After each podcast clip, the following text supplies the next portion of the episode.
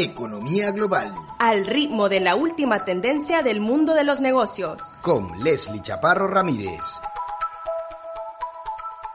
El gigante chino de los motores de búsqueda, Baidu, lanzó un servicio de taxis sin conductor a través de su programa Apollo, con unas 10 unidades funcionando de forma simultánea en un área de unos 3 kilómetros cuadrados dentro del parque Shougang, al oeste de Pekín. Este lanzamiento convierte a Baidu en la primera empresa en comercializar los vehículos autónomos en China, lo que supone una aceleración de la industria en ese país. El programa de robotaxi Apollo Go de Baidu ya ha transportado a más de 210.000 pasajeros en tres ciudades de China y pretende expandirse a otras 30 localidades en los próximos tres años, según lo informó la empresa en un comunicado, con el objetivo de vender y desplegar los vehículos automáticos chinos también en el extranjero. Desde que se permitieron las pruebas en las vías públicas en marzo de 2018, los datos muestran que 27 ciudades han concedido permisos a más de 70 empresas que operan alrededor de 600 automóviles. Solo en Pekín y Shanghái se han hecho más de 2 millones y medio de kilómetros de pruebas hasta la fecha. Esto es un 10% más que las que han realizado todas las empresas estadounidenses en California en el mismo periodo.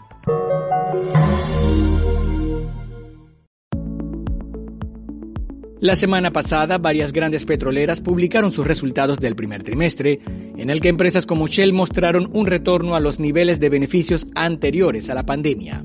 Al mismo tiempo, la mayoría aumentó sus compromisos de transición energética. Repsol, por ejemplo, dedicó el 40% de su gasto de capital a proyectos de bajas emisiones de carbono y la francesa Total anunció sus planes de quintuplicar su capacidad de energía renovable en los próximos cuatro años pero en lo que toca a resultados hay una empresa que brilla, la noruega Equinor. En el primer trimestre de 2021 obtuvo más de 2.600 millones de dólares de beneficios, el 49% de los cuales vinieron de las energías renovables. El último trimestre, Equinor ganó más con las renovables que con la exploración y producción de petróleo y gas. Sus plusvalías proceden de farm downs, es decir, de la venta de activos en distintas fases de desarrollo a nuevos propietarios. Esto es todo por ahora en esta edición de Economía Global, pero en www.golforadio.com encontrarán más detalles de estas y muchas otras informaciones donde le seguimos el ritmo al mundo de la economía renovable. Soy Leslie Chaparro Ramírez y les deseo a todos una muy feliz jornada.